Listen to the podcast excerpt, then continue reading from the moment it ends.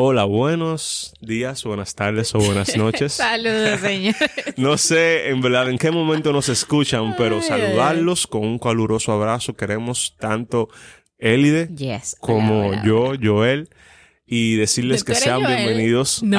a Pick Up a Bienvenidos, señores, a otro episodio más de Pick Up a Topic. Y hoy les traemos un tema también sumamente interesante para ustedes. Exacto, el tema viene siendo, o no viene siendo, el tema es y trata sobre los conflictos, Los pero no conflictos. No cualquier conflicto o el tema simplemente así de manera general, sino en su división y sus estructuras, es decir, conflictos buenos, conflictos malos. Y empecemos con una pregunta. Elide, ¿para ti hay conflictos cuáles son buenos? Bueno, lo primero que me gustaría que tú me explicaras o me dieras tu definición de qué es un conflicto. No, perfecto. Y mira, para yo entonces poder dividirlo. O sea, estamos como en una clase. Concepto, sus Exacto, divisiones. exacto. Comenzando por ese, en, en ese sentido, entonces, digamos, un conflicto se da cuando hay disparidad de caracteres, disparidad de opiniones y, sobre todo, y cuando hay una de las partes que, no una, sino ambas partes, decide no ceder. ¿Por qué? Porque simplemente si el conflicto lo tenemos y tú cedes, no hubo conflicto. Simplemente Sí. yo pasé como opinión, la aceptaste, te absorbí dentro de ella y, Y punto listo. y final. Mm. O viceversa. Pero ahora bien, cuando tú no cedes y yo cedo, estamos en conflicto. Sí. Ahora bien, ¿de eso se puede sacar algo bueno? Sí, Bueno. ¿No? ¿Y cómo? Híjole, qué fuerte. Ja. Mira, lo primero es que en la primera parte cuando me preguntaste de que si existen conflictos buenos y conflictos malos, yo pienso que sí.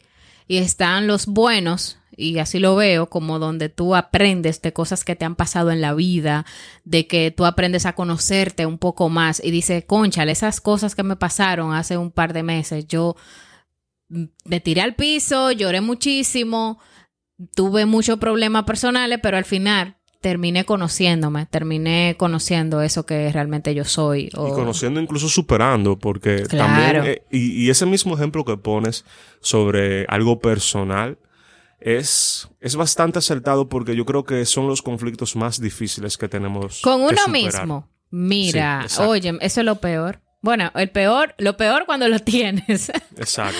porque suceden porque no te conoces. Porque no te conoces Y o porque comenzaste a conocerte. comenzaste a conocerte o son cosas en tu vida que a veces deben de suceder para que para moldearte. Sí. Uno Porque- es una estatua. Claro, no, porque mira, a veces uno piensa que es la edad lo que ayuda a que uno madure y realmente no. No ¿Qué- es la qué- edad, y- y qué sería? son los conflictos que tú aprendes a resolver en el transcurso de tu vida. Tú puedes tener problemas muy serios a tus 15 años y tú aprendes a resolverlos. Ya tú eres una persona madura. Yo lo veo así, señores. Yo, no sé. y yo- y diría- y mira, que yo diría más que resolverlos. Porque a A- veces. o aprender a convivir con ellos. no, crees? Tampoco. Ah, Yo diría que más que aprender a resolverlos, porque hay conflictos, o sea, aquí no estamos dando quizás un ejemplo puntual, pero hay cosas que lamentablemente te parten el alma Sí. y te persiguen por años y décadas. Pero tomándolo en cuenta de una manera un poquito más directa y poniendo quizás un objetivo más acertado en ese, en ese sentido, más que aprender a, a superarlos, sería enfrentarlos. O sea, el proceso de tu poder enfrentar un conflicto interno que tengas y no huir de este, creo que te da cierta madurez, Sí. te da cierta Sí, capacidad sí. para enfrentar la misma vida. Porque más que superarte, yo creo que superarse ya es como una meta, es un ideal al cual se puede llegar. Pero no todo el mundo llega. Pero el simple hecho de que tú te puedas parar y decir, no, yo estoy enfrentando mi situación, estoy enfrentando mi, mi conflicto, te da cierta capacidad para realmente tú avanzar. Tú avanzar. Y creo que ese, en ese sentido, el proceso en este caso es mucho más valioso que el resultado final. Eso es el conflicto interior. Ahora, cuando hay un conflicto exterior, ¿sigue siendo bueno? Y qué bueno, qué bueno que lo preguntas porque quería hacértela también, pero te adelantaste. Muy inteligente. Yo pienso lo siguiente. Los conflictos, independientemente de que sean interiores o exteriores, yo creo que siempre es siempre hay los cuales son buenos. ¿Por qué? Porque hay conflictos que tenemos con personas queridas Ujú. que lamentablemente nunca los enfrentamos. Porque a veces ni siquiera queremos herir a la persona, aunque a veces en verdad no queremos herirnos nosotros mismos. Y en ese sentido resulta realmente muy, muy importante el poder sentarse. Incluso un conflicto sería poder pedir perdón. Sí. No todos saben decirlo. Que el perdón en verdad no se pide, el perdón se ofrece. Sí. Y el poder ofrecer las disculpas a alguien, el poder mirarlo de frente, el poder decirle incluso te perdoné también, Sí.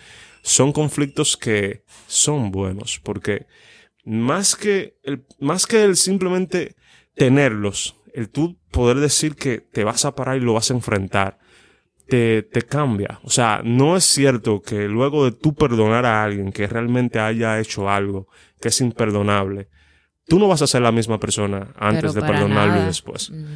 Entonces, en ese sentido, yo creo que sí hay conflictos que son buenos, tanto de manera interior, como bien explicaste, y de manera exterior, cuando se dan ese tipo de cosas con otras El fin es personas. que cuando son conflictos que lo vemos como buenos, el fin es nosotros aprender de ellos o qué? O sea, aprender a resolverlos. ¿Cuándo se convierten en buenos? Porque ahí está la gran pregunta. Yo digo que se convierten en buenos cuando uno decide enfrentarlos y no evadirlos. Ya. Y más que enfrentarlos, yo digo no evadirlos. Porque todo es como lo digas. El- el- la palabra tiene poder.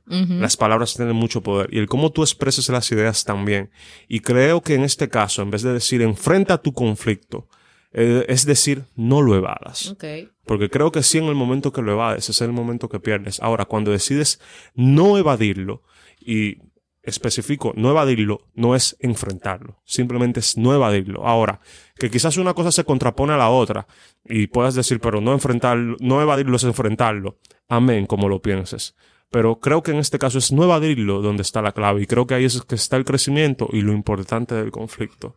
Ahora, otra pregunta entonces, Elide sabiendo bien ya, como, es, como, hemos, como hemos explicado, que hay conflictos buenos, tanto internos como externos, entonces, ¿debemos buscar los conflictos? ¿O debemos esperar que lleguen? ¿Cómo, cómo, cómo los abordamos? Wow. Dime tú, ¿qué opinas? Bueno, yo pienso que hay que esperar que lleguen. Pienso que sí, que las cosas que tú lo haces a la fuerza o trata de buscarlos, a, a veces pueden convertirse como hasta en otro problema y terminas perdiendo más que ganando. Ahora quisiera escuchar un poquito más qué es lo que buscas, porque para mí, si yo empiezo a buscar conflicto, conflicto en todo lado, eh, te eh, o sea, esa es mi opinión totalmente, yo voy a terminar hecha nada. Porque uno, en mi interior, cuando empiezo a buscar conflicto dentro de mí, voy a terminar horriblemente llorando o no voy a querer seguir viviendo. Y si lo busco en el exterior, voy a terminar a golpes. Todo el mundo me va a querer matar. Entonces, yo pienso que es mejor esperar que lleguen a mí esas. Por eso digo que los conflictos, al fin y al cabo, lo que buscan es eh, alinear mi vida, mis cosas. eh, y yo conocerme un poquito más. Si lo esfuerzo o se lo hago a la fuerza, voy a terminar mal. Sí, va a ¿Tú qué se- crees se de terminaría eso? más herido. Y eso mismo, o sea, vamos en la misma línea, raro, pero sí. Vamos en la misma línea.